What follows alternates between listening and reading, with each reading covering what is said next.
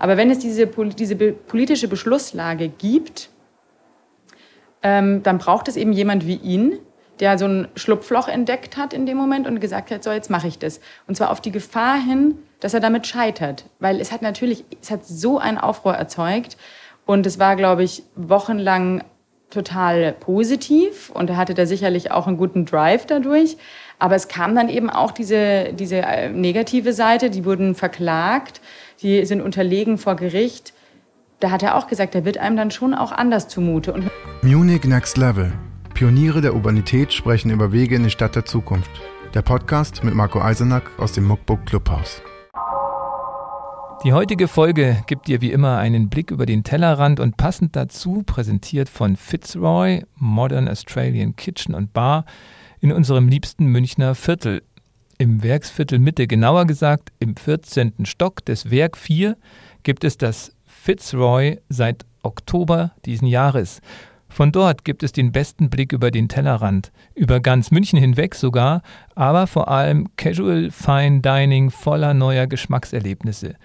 Und kleiner Muckbook Pro Tipp, ein Dinner dort oder ein Besuch in der Bar ist das perfekte Weihnachtsgeschenk. Also mehr Infos dazu zum Fitzroy gibt es in den Show Notes. So, es geht weiter mit unserem nächsten Gast hier in der BMW Foundation Pavillon äh, Podcast Pop-up Location. Und äh, wir haben gerade Elena Schirnding der Almeida, die uns gerade unten im Plenum berichtet hat, wie man das Thema Bürgerbeteiligung und Veränderung in der Stadt aus ihrer Sicht und aus Sicht der Wissenschaft bewertet und hat ein paar spannende Beispiele mitgebracht, die auch mal über das Bahnhofsviertel hinausreichen, mit dem wir uns jetzt schon viel beschäftigt haben. Vielleicht auch gleich das als Einstiegsfrage. Was macht man an der Professur für Urban Design? Da geht es eben um einen anderen Maßstab als in der Architektur und das ist Teil des Architekturstudiums tatsächlich. Mhm. Ähm, das zählt eigentlich zur Grundausbildung der Architekten, dass man sich ähm, zumindest auch damit beschäftigt, wie die einzelnen Bausteine, damit meine ich jetzt ein Haus, ähm, dann in einer Stadt zusammengefügt werden. Und ähm, das ist natürlich eine Querschnittsdisziplin. Insofern verstehe ich diese Frage, weil das natürlich jetzt nicht unbedingt aus diesem ingenieurstechnischen Bereich denkend absolut selbstverständlich ist. Kommen da auch Aspekte der Soziologie zum Beispiel rein, aber nur am Rande, oder? Also die, die spielen auf jeden Fall eine Rolle. Ähm, es ist jetzt nicht so, dass die in der Lehre durch Soziologen abgedeckt sind, aber auch in diese Richtung wird jetzt tatsächlich wieder mehr gedacht. Das ist interessant. Das ist so ein bisschen auch so eine Wellenbewegung. Also so in den 70er, 80er Jahren war das ganz äh, stark verankert in den Architekturfakultäten in Deutschland. Und interessanterweise wurden die dann peu à peu abgebaut, weil man diesem Thema nicht mehr so eine Bedeutung beigemessen hat. Und jetzt, weil wir diese Themen auf dem Tisch haben, die so umfassend sind und die eben so fachübergreifend sind, ist es wieder Thema geworden. Wie bringen wir die Soziologen in die technischen Fakultäten? Da war doch noch der Mensch. Da war doch noch der Mensch, genau. Wie wir gerade in dem vom Büro Gel auch gerade ja. wieder gehört haben. Ja. Ähm, der in den 70er Jahren mit dem äh, Richtig, Thema, genau. äh, wie heißt es, Menschen zwischen Häusern, hieß sein Buch. Ja. ja sehr schön. Und äh, dann gibt es aber in dieser Professur für Urban Design ein schönes Lab mit auch einem vielversprechenden Namen, den wir auch erklärt bekommen möchten. Ähm, das ist äh, das Public Planning Lab. Ein interdisziplinäres Seminar, wie es hier genannt wird. Was genau passiert denn dort? Das Public Planning Lab ähm, richtet sich an Teilnehmerinnen und Teilnehmer, die tatsächlich einen ingenieurstechnischen Hintergrund haben. Ähm, also Architekten, Stadtplanerinnen, Bauingenieure, Elektrotechnikerinnen, ähm, wir haben Umweltingenieure und Wasserwirtschaftler. Also das ist wirklich relativ breit gefächert. Und das sind alles äh, Personen, die bereits einen Masterabschluss haben oder auch noch ein Diplom, je nachdem. Und die schon äh, Arbeitserfahrung gesammelt haben und sich dann entscheiden, in den Bauverwaltungen eine Führungsposition Aha. zu übernehmen. Das heißt, du arbeitest und dieses Lab leitest und du. Und dieses Lab leite ich, genau. Und da arbeitest du an der, legst du die Saat für die künftige Verwaltung. Richtig. Genau. Verwaltungsleitung sogar. Ja, also das sind, das sind eben, das sind sozusagen die Führungspositionen bei Kommunen oder eben auch in Ministerien, also Umweltministerium, Bauministerium. Ähm, die werden durch diesen Nachwuchs sozusagen ähm, gespeist und die durchlaufen ein zweijähriges Programm. Das ist ein Referendariat, also vergleichbar mit dem, was Juristen machen, wenn sie dann beim Staat arbeiten oder auch Lehrer. Mit, das endet auch mit einem Staatsexamen und da ist ein Baustein dieses Seminar an der TU, das ich Public Planning Lab genannt habe. Ähm, um ähm, ja auch diesem Gedanken des Ausprobierens und Experimentierens, diesem Labor eben ein bisschen Rechnung zu tragen, weil da, das ist was, worum es uns eigentlich geht. Wir wollen, dass diese zukünftigen Führung, Führungskräfte ähm, sich an der TU eben von dem wegbewegen, was sie sowieso kennen. Also die Fachexpertise, mit der kommen sie schon, die haben sie. Und sie sind auch zum Teil schon ähm, geprägt von Verwaltungsstrukturen, weil sie das erste Jahr dieses Referendariats in der Verwaltung absolvieren. Sie sind schon versaut ein bisschen. sie, sie haben zum Teil schon einen gewissen Mindset übernommen oder sich auch deswegen vielleicht sogar für diese Laufbahn entschieden. Und mir geht es eigentlich genau an der Stelle darum, dass sie erstmal über den eigenen Tellerrand hinaus gucken müssen, indem sie interdisziplinär, transdisziplinär zusammenarbeiten ähm, und eben auch ja, da ein Stück weit vielleicht für eine Mentalität zu sorgen, die mit dem klassischen Verwaltungsbeamten der Vergangenheit nicht mehr so viel zu tun hat. Was, wie muss denn der Verwaltungsbeamte oder die Beamtin der Zukunft eigentlich aufgestellt sein, vom Mindset auch? Also meine Meinung dazu ist, dass es äh, da, was heute auch mehrfach angeklungen ist, eigentlich diesen Entrepreneur-Gedanken braucht. Also Intrapreneur wird es ja dann genannt. Das heißt eigentlich so eine Mentalität, die mehr mit Risikobereitschaft zu tun hat, die mehr mit ähm, auch einem persönlichen Selbstverständnis zu tun hat. Das sind Dinge, die mit der Verwaltung nicht identifiziert werden. Also da, da geht es ja bei der Verwaltung in der Regel eher um etwas Demütiges und man steht sozusagen immer hinter diesem Apparat zurück und man macht alles möglichst richtig. Und im Gegensatz dazu glaube ich, dass es in Zukunft Personen braucht, die sich wirklich auch als identifizieren lassen, also auch das Personalifizieren, so, ähm, die Arbeit, die sie da tun, im Guten wie im Schlechten auch dann dafür einstehen, ähm, eine Risikobereitschaft mitbringen, also etwas, was eher aus einem Managementbereich kommt. Und hast du das Gefühl, das Personal ist überhaupt da? Meinst du jetzt, ähm, ob das. Äh, in deinen Veranstaltungen, in deinem Lab? Ja, also was ich feststelle, ist, dass die, dass die ziemlich ähm, eine fundierte weil wer so, denkt, wer so denkt, geht ja vielleicht doch lieber in die Wirtschaft oder gründet sein eigenes Ding oder macht irgendwas, aber wird nicht Verwaltungsleiter. Ja, aber die sind schon noch sozusagen ähm, frisch genug mhm. in der Regel, ähm, äh, dass, sie, dass, sie, dass sie sich selber natürlich auch noch mit einem Blick von außen kommend beschweren über Dinge, die sehr verwaltungseigen sind. Und da kann man natürlich total gut ansetzen und sagen, ja, ihr könnt es aber anders machen. Also wenn nicht ihr, wer dann, ja? Und da müsst ihr reingehen. Und ich versuche die da zu ermutigen. Und ich habe schon den Eindruck, dass das sicherlich nicht bei allen, aber dass es bei, bei einer größeren Zahl schon auf totalen ähm, Widerhall ähm, stößt. Aber generell spürst du vielleicht so, so einen Spirit bei den ähm, künftigen Verwaltungschefs und Chefinnen, äh, wir haben hier viel gehört von dem Veränderungswillen der Initiativen. Wir haben Freiraumviertel als Paradebeispiel dafür. Äh, Im besten Fall überträgt sich das ja auch in die Verwaltungen. Wie hast du da, was hast du da für ein Gefühl? Bist du positiv eingestellt dazu? Ähm Jetzt überlegst du mir schon zu lange für die Antwort, wo ich hoffentlich ein schnelles, ein schnelles Ja total erwartet hatte. Also ich kann mir gut vorstellen, dass sich das, äh, ich denke schon, dass es sich verändert, ja. Ich denke, dass es sich verändert. Ähm, ich glaube, dass es aber einfach auch, es muss halt auch vorgelebt werden. Also ich glaube, jeder Einzelne, der in diesem System arbeitet, der etwas dafür tut, ähm, ist letztlich ein gutes Vorbild. Und ich glaube schon, dass das, dass es wie so ein Schneeball sozusagen ähm, sich entwickelt in diesem Sinne. Und da hast du heute Beispiele genannt, leider nicht aus Münchner Verwaltungen, aber aus einer Berliner Verwaltung. Ja. Die, die, schöne Pop-up-Radelgeschichte. Äh, erklär mal, warum du auf den Felix, hieß er mit Vornamen, den weiß ich noch, äh, warum der dir besonders gefallen hat in seinem Vorgehen. Ähm, also ich, hab, ich bin auf dieses Projekt ähm, nicht wegen ihm als Person gestoßen, sondern tatsächlich, weil es einfach ähm, in der Presse wahnsinnig viel ähm, Anklang gefunden hat und sehr viel publiziert wurde, eben auch international über diese Pop-up-Fahrradwege ähm, so viel geschrieben wurde, was ich so bemerkenswert fand, dass so ein so ein Stadtbezirk aus Berlin plötzlich so im Guardian und sonst wo zitiert wird.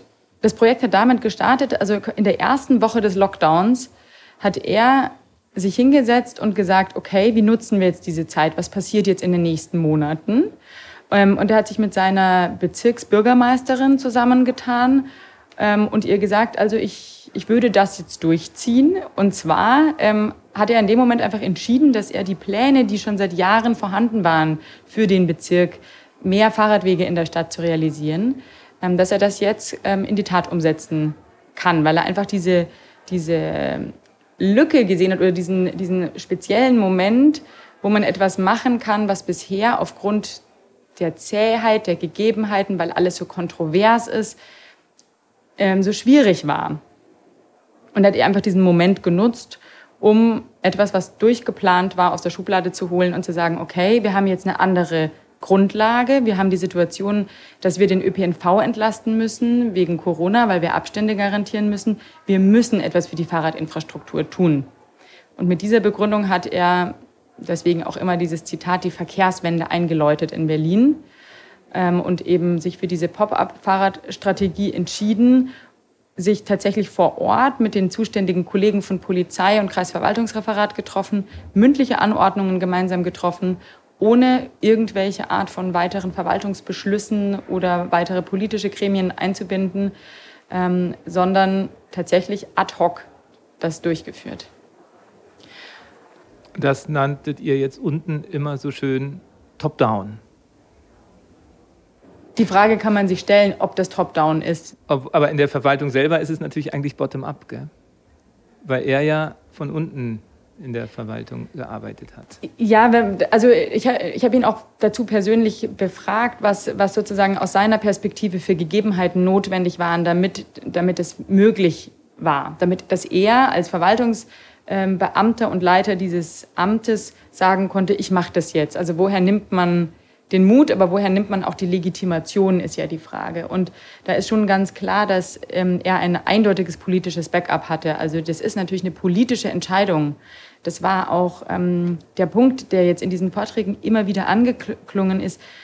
Wenn man eine, dieses Ziel gesetzt hat, politisch, dann hat man letztlich auch die Legitimation, das umzusetzen. Aber das ist natürlich die Voraussetzung. Ohne dem wäre es tatsächlich ähm, übergriffig und auch nicht, ähm, ja, nicht darstellbar in unserer Gesellschaft.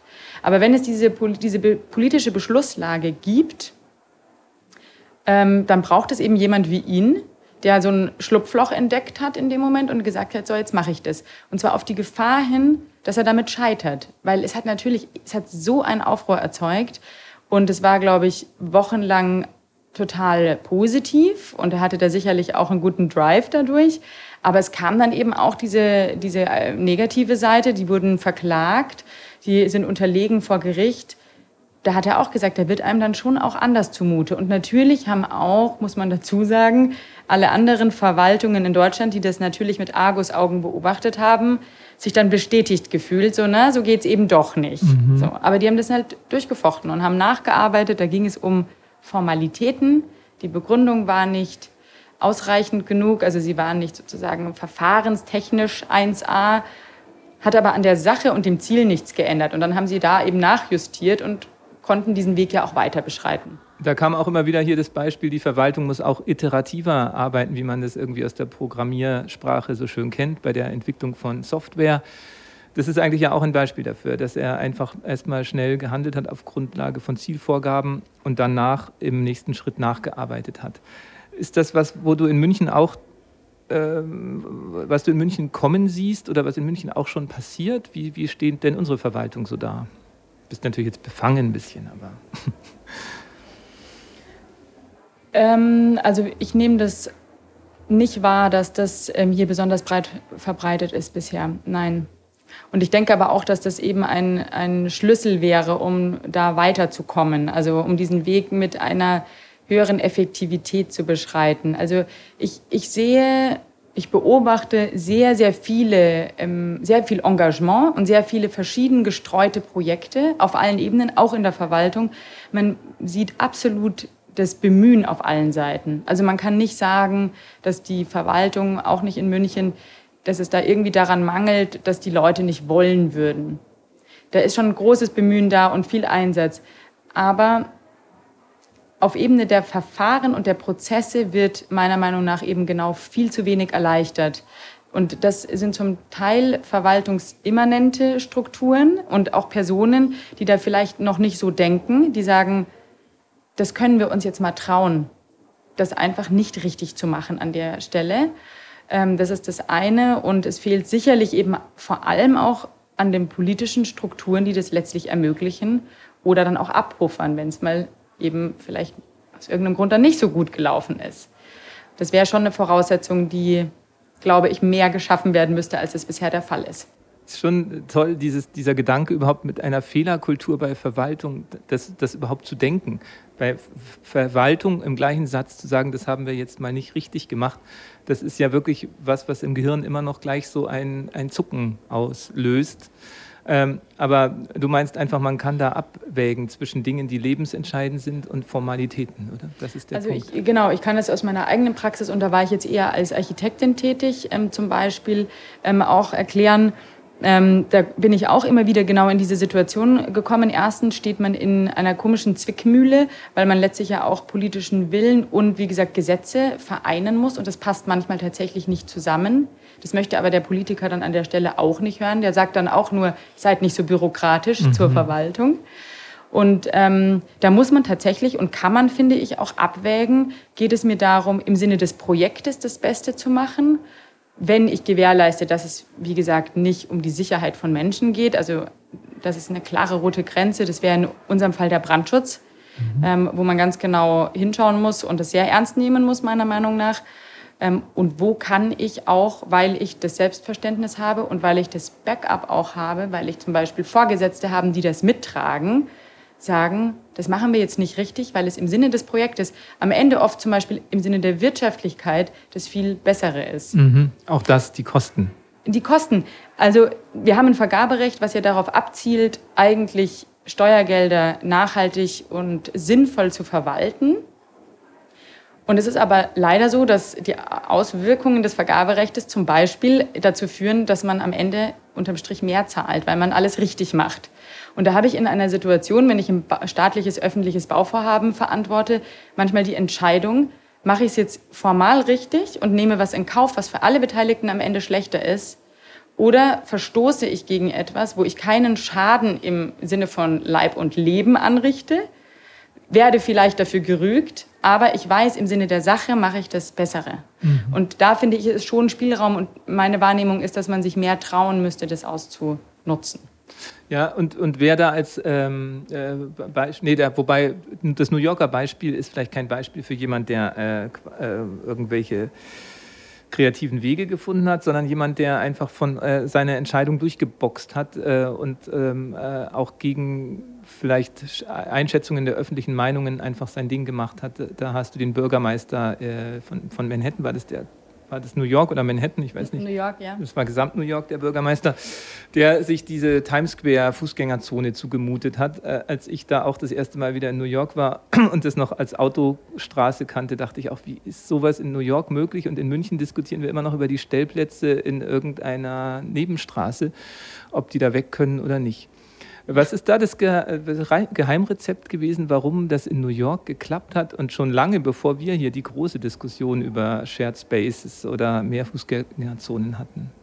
Interessanterweise war der, eben das ausschlaggebende Argument für den Bürgermeister Michael Bloomberg ähm, nicht unbedingt eine Nachhaltigkeitsagenda an erster Stelle, sondern es war für ihn tatsächlich die Frage der Wettbewerbsfähigkeit einer solchen Metropole und einfach der schlichten Erkenntnis, dass wenn dieser Zuzug in diese Stadt so anhält, wie das in der Vergangenheit war und wie das jetzt auch prognostiziert wird, dass die Stadt keine Lebensqualität mehr bieten kann, erstens dadurch nicht mehr wettbewerbsfähig ist und dass auch die Infrastruktur das nicht verkraften wird. Das heißt, es war eine ganz pragmatische, faktenbasierte Überlegung. Wie schaffen wir das, diese Stadt dem anzupassen? Und der Weg, der eingeschlagen wurde, ist meiner Meinung nach äußerst bemerkenswert, weil er eben einerseits ein Programm entwickelt hat, was mit den Leitbildern, die man zum Teil aus deutschen Städten kennt, nicht ganz vergleichbar ist, weil er hat ihn Plan of Action genannt. Da ist ja diese Implementierung der Maßnahmen, dieses effektiv umsetzen, schon im Namen verankert. Das ist das eine. Und dann hat er eben dafür gesorgt, dass auch in dem zuständigen Referat ähm, des Department of Transportation in dem Fall eine Leitung ähm, eingesetzt wird, die genau in diesem Sinne arbeitet und denkt, die also auch aus der freien Wirtschaft kam. Und ähm, diese Person hat mit diesem ganzen Engagement und, und äh, vielleicht auch dieser Unbedarftheit, die man hat, wenn man eben nicht aus, in der Verwaltung groß geworden ist, hat sie dieses Projekt durchgepusht. Der, ich glaube, das ähm, Geheimrezept auch für den Erfolg ist, dass sie es ähm, gekoppelt haben mit der Expertise von einem internationalen Büro von Gel, die da viel Erfahrung ähm, im Vorfeld schon gesammelt hatten in Kopenhagen. Da also von vornherein sozusagen die, den Lernprozess von anderen abgeschöpft haben. Sie haben nicht bei Null angefangen, sondern sie haben erstmal die gefragt, die sich schon auskennen, um eben Fehler nicht zu machen. Und dann haben sie die Art der Bürgerbeteiligung neu interpretiert.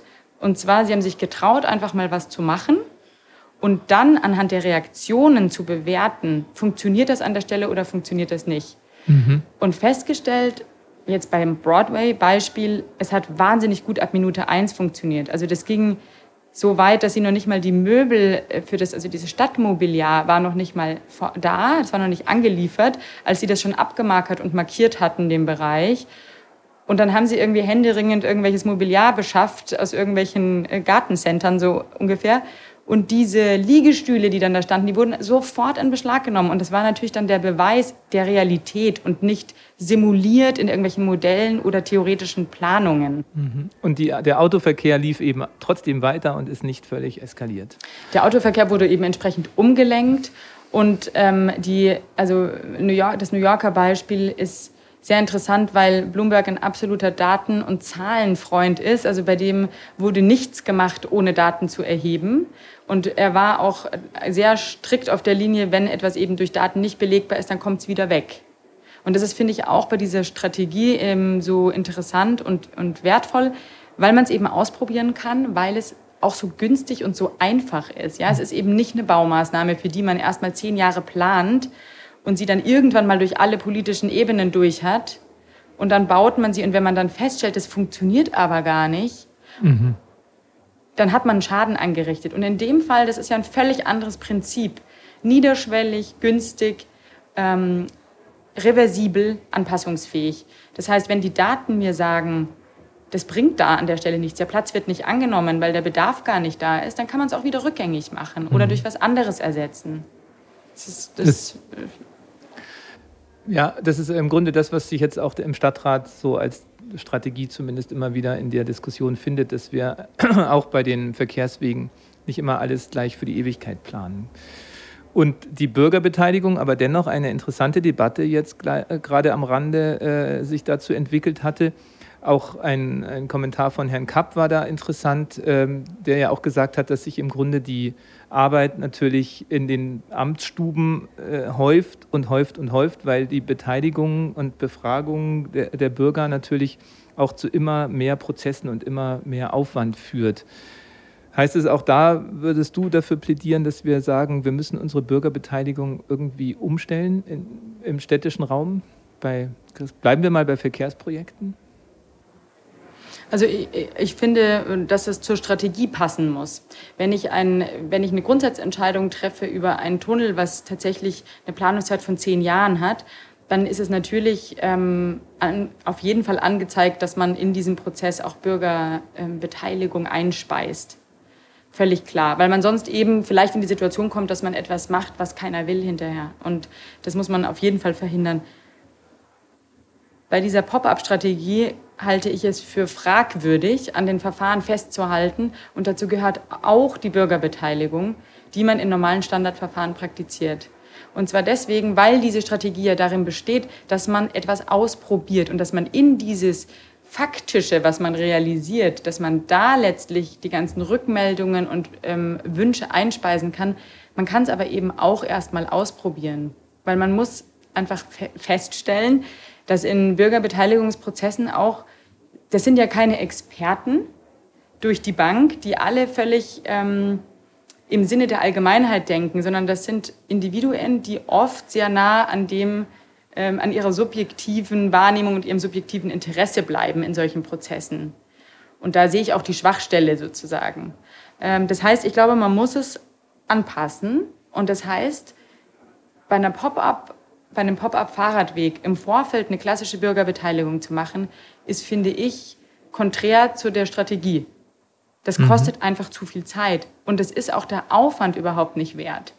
Es macht viel mehr Sinn, es einfach drei Monate auszuprobieren oder sechs Monate auszuprobieren. Und in, da passiert kein Schaden. Da geht auch kein Geschäft zugrunde in diesem Zeitraum.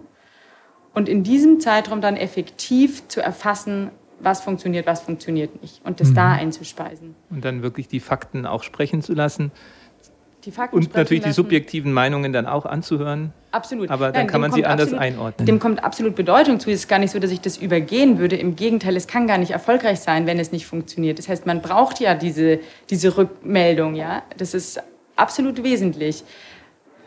Aber Bürgerbeteiligung im klassischen Sinne sieht oft so aus, dass mit Aufwand, zum Teil mit Geld, weil das die Verwaltung selber gar nicht mehr stemmen kann, mit externer Expertise werden dann da Verfahren durchgeführt, wo ich sag mal routinemäßig ein sehr vergleichbarer Personenkreis auch sich beteiligt. Das ist nicht repräsentativ. Egal wie sehr man sich anstrengt bei so einem Prozess, es ist nicht unbedingt repräsentativ, wer sich da einschaltet und sich zu Wort meldet. Und deswegen muss man abwägen, was bringt einem das. Und da bin ich pragmatisch. Wenn es nicht so wahnsinnig viel bringt, finde ich, sollte man es auch mal anders ausprobieren. Und gerade durch die Digitalisierung ja auch neue Möglichkeiten hat, wie auch die App, die Büro Gel gerade vorgestellt hat, die beim Zählen der Fußgänger und so weiter unterstützend wirksam ist. Und ähm, eine ähm, neue Form der Bürgerbeteiligung habe ich heute noch kennengelernt. Das sind die Bürgerräte, die jetzt hier gefeiert werden. Wir haben schon das Thema Bürgergutachten in München ja äh, kennengelernt, äh, jetzt auch gerade im Einsatz bei den neuen Hochhäusern ähm, der, am Post, Posthalle. Der, nee, Posthalle? Nein, wie heißt mhm, denn? Paketposthalle. Doch, ja. ja. Postpalast ist das, wo Google reingeht. Paketposthalle mhm. ist das, wo Büschel Hochhäuser baut.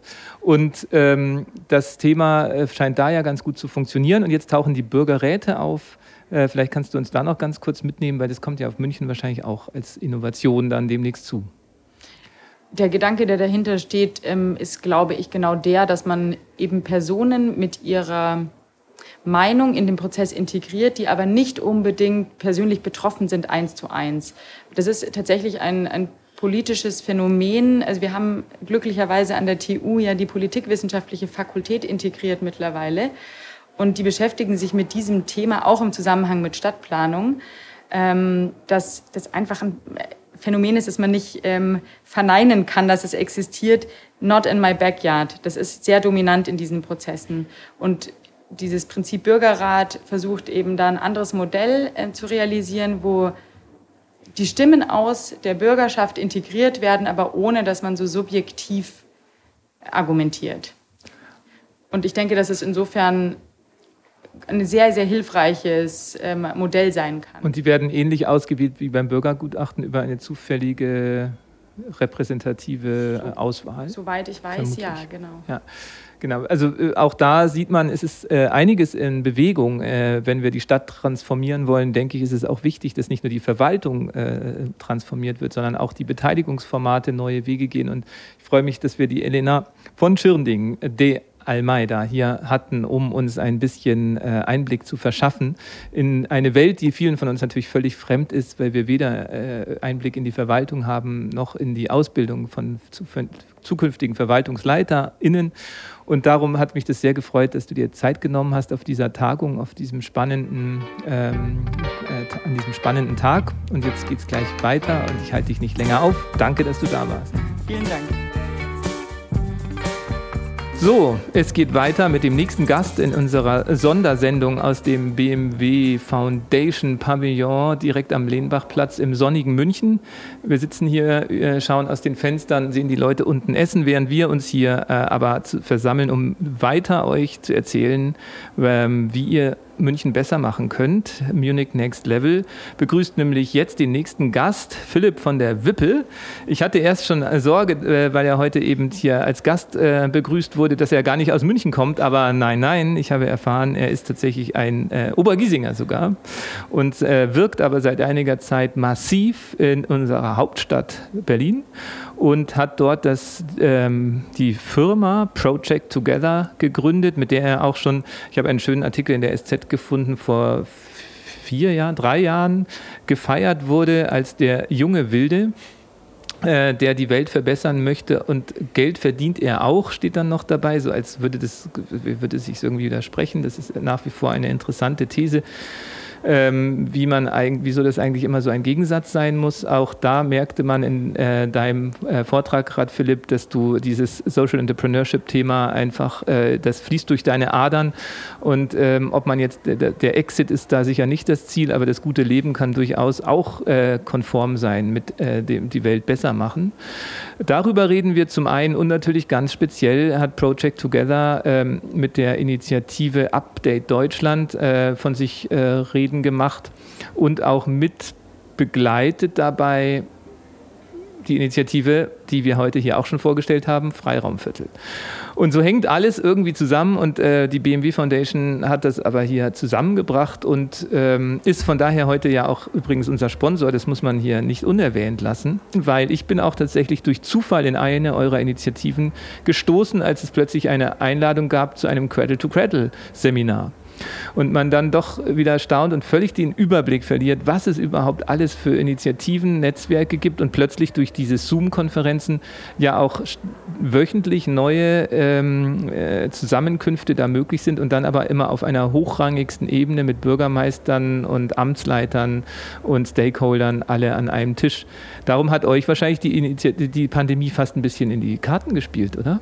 Ganz genau, weil unser Ansatz, äh, wir nennen das Open Social Innovation, also aus der gesamten Gesellschaft neue Lösungsansätze zu entwickeln für Probleme, die uns stören, wo wir sagen, das wollen wir in Zukunft in unserer Stadt anders haben.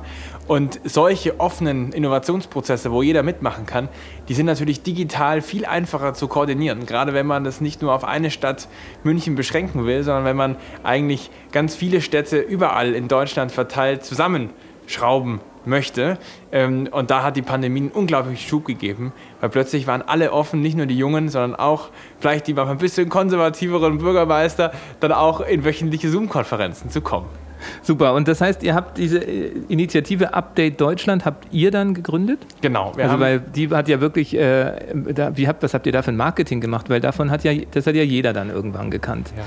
Wir haben Update Deutschland gestartet in Fortsetzung von den äh, Wir vs. Virus Hackathon, ähm, der ähm, einige werden es vielleicht mitbekommen haben in der ersten Woche der Pandemie, wo es wirklich hier so in Deutschland dann auch der Lockdown kam, am Wochenende vom 20. bis 22. März 2020 sich 28.000 Menschen zusammengeschlossen haben, digital, um ad hoc äh, konkrete Lösungen zu entwickeln für Probleme, die auftauchen. Von wie mache ich die Kinderbetreuung, wenn die Kita jetzt geschlossen ist? Wie organisieren wir uns in der Nachbarschaft? Von wie können wir mit unseren Angehörigen, die im Pflegeheim sind, Kontakt halten, wenn wir ja, nicht mehr in die Pflegeheime rein dürfen? Von wie sehe ich meine Partnerin, Partner, der im, in der, in der, im anderen Land ist, an der Landesgrenze zur Schweiz, zu Frankreich, zu Belgien? Ähm, und, und wie unterstütze ich meine lokalen Händler? So ist es. Da haben wir nämlich wieder einen Münchner, Fabian Warm, den habe ich im Video gesehen, der auch schon Gast in diesem Podcast war, Munich Next Level.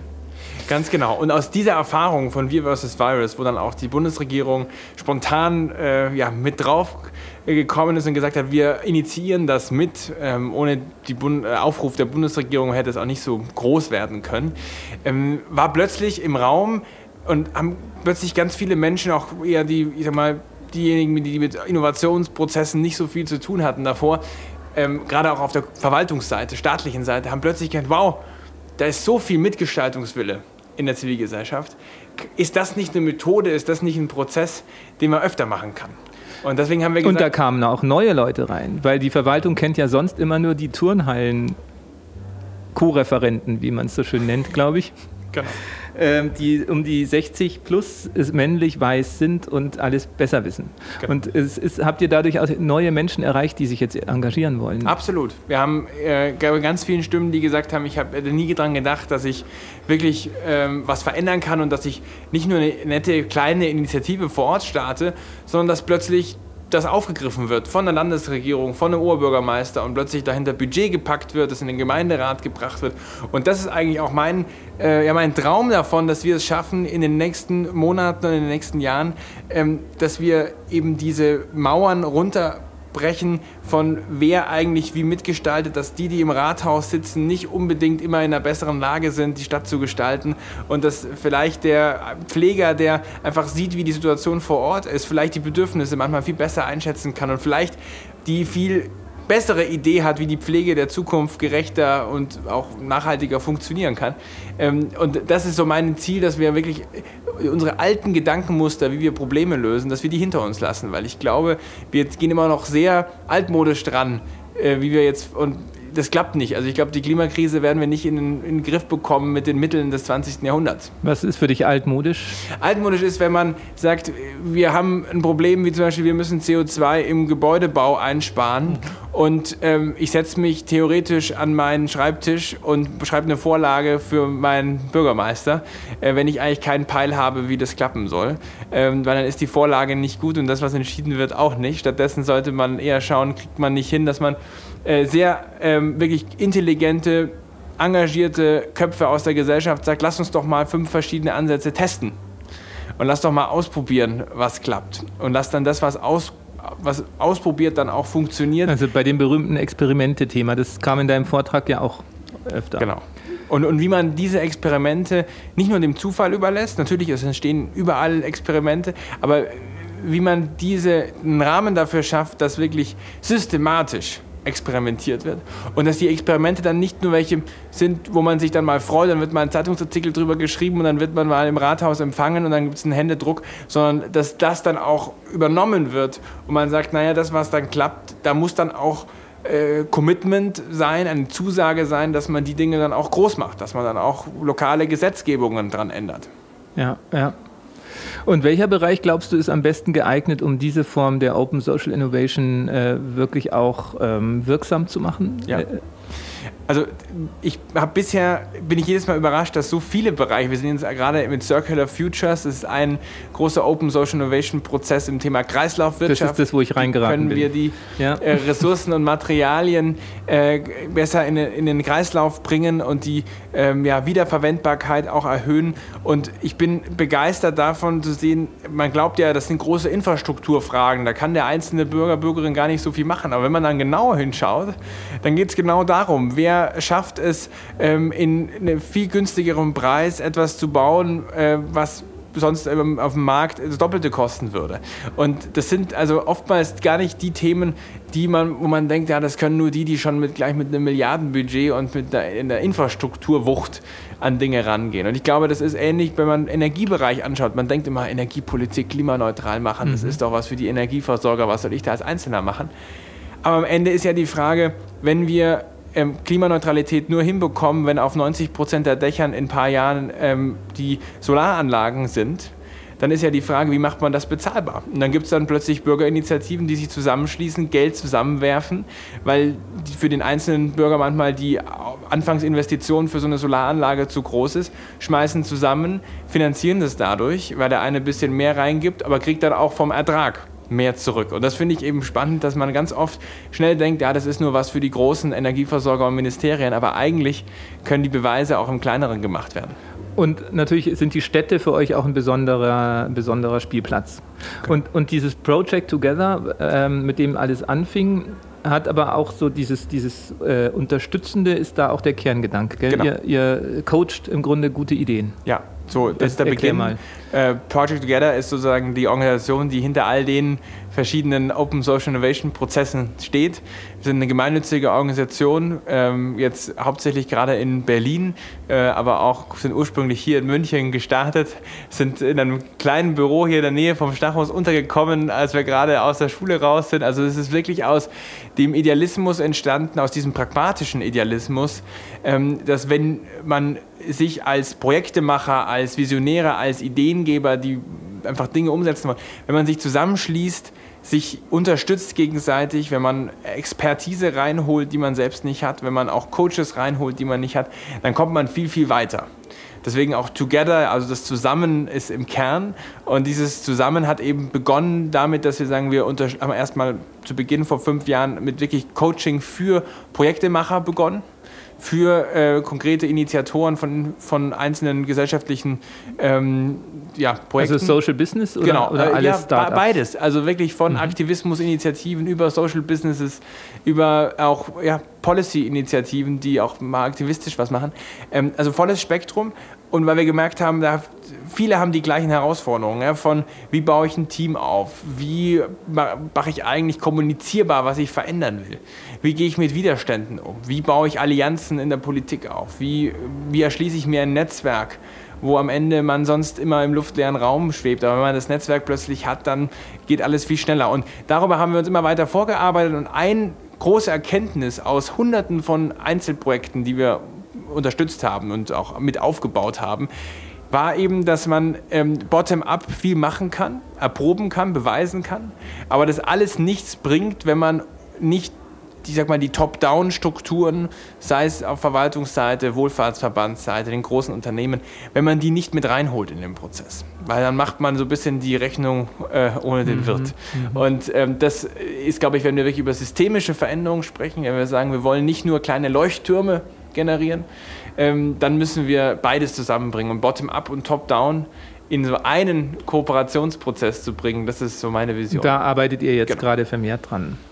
Und deshalb auch die starke Netzwerkarbeit mit äh, Entscheidern in der Verwaltungsebene. Ich fand das sehr interessant, gerade wenn wir wieder von Veränderungen in der Stadt reden, was ja unser Thema ist. Ähm, dass ihr sehr viel mit den Bürgermeistern zusammenarbeitet und da ja auch mitbekommt, die, die wollen ja auch Veränderungen, tun sich aber genauso schwer wie die, die von unten kommen.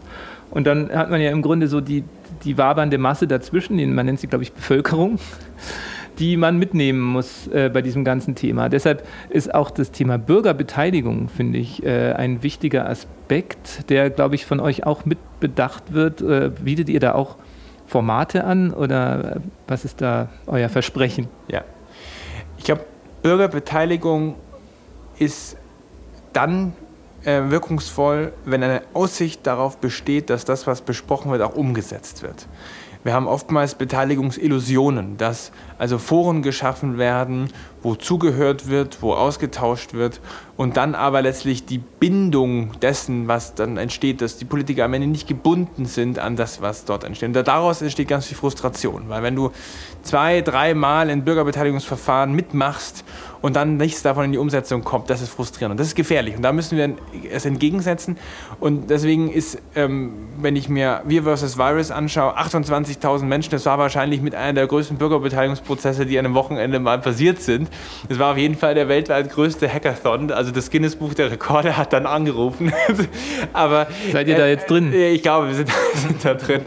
Aber es war also Bürgerbeteiligung, ich glaube fest daran, aus eben zwei Dimensionen. Die eine Dimension ist, äh, wer involviert ist, der ist auch bereit, mal gewissen Leidensdruck auch auszuhalten. Wenn ich nicht, wenn ich nicht in was involviert bin, dann verstehe ich auch nicht den Grund, warum ich jetzt einen gewissen äh, ja, gewisse Umstände auf mich nehmen soll, wenn mir, neben mir der Bagger kommt. Wenn ich aber involviert oder der Parkplatz bin, weg ist. Oder wenn so. ich weiß, dass plötzlich jetzt hier, äh, wir machen das hier für unseren Kiez und deswegen steht der Bagger da und belästigt mich, dann bin ich da näher mit dabei. Ähm, aber das ist dieses Mittragen, diese Gesellschaft mitnehmen. Das ist noch sozusagen der fast passivere Teil. Dieses, wie kriegt man es hin, dass man in den nächsten Jahren bei den großen, der großen Veränderungsgeschwindigkeit nicht die Menschen verliert.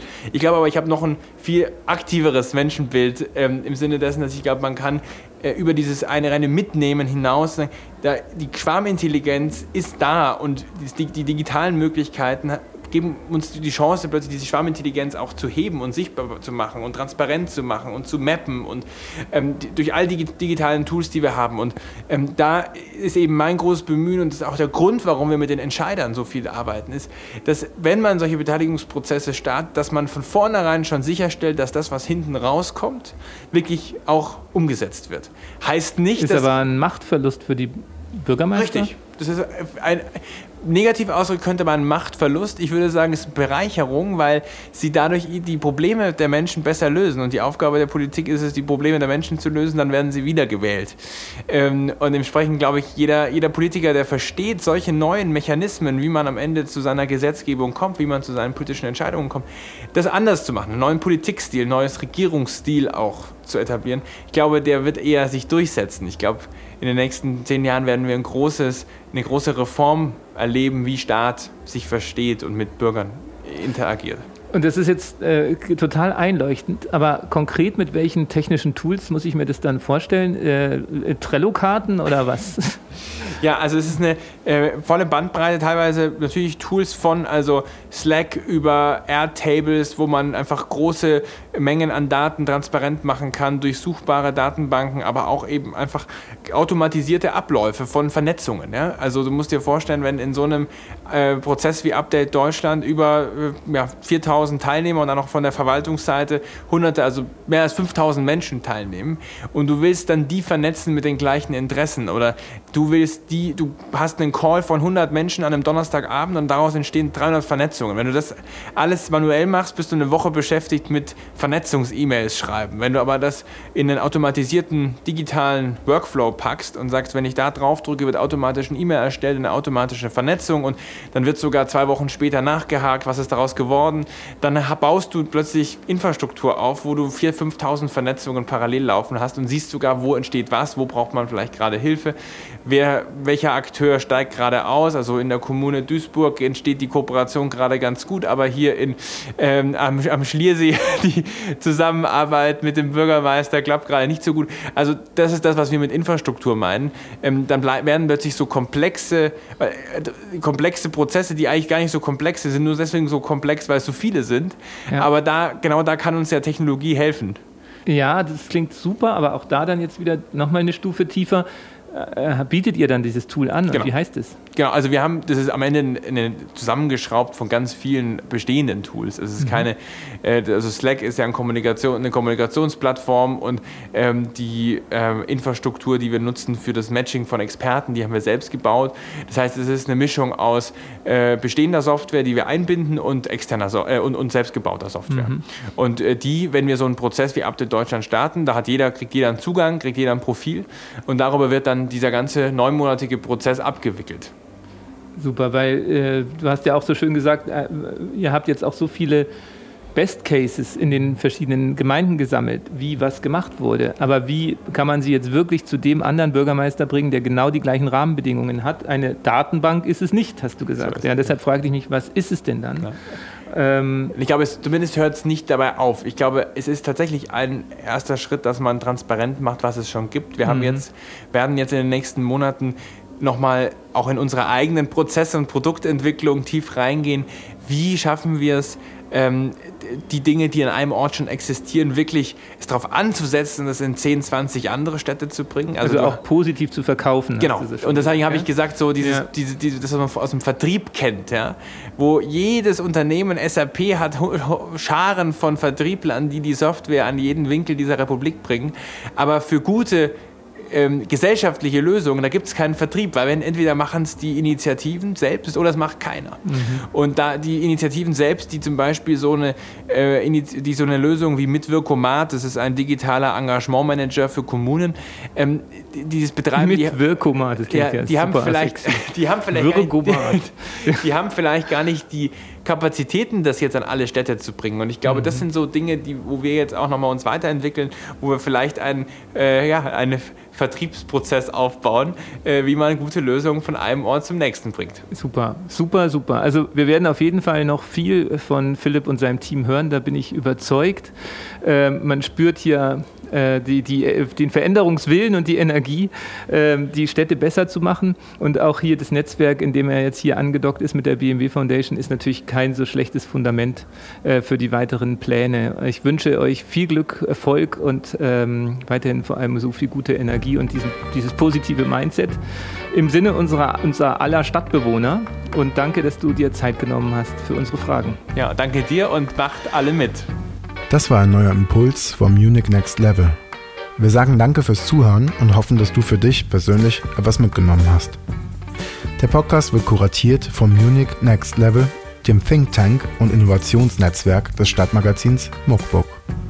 Wenn du mitwirken möchtest oder mehr über das Projekt erfahren willst, findest du alle Infos im Web unter muckbook.de.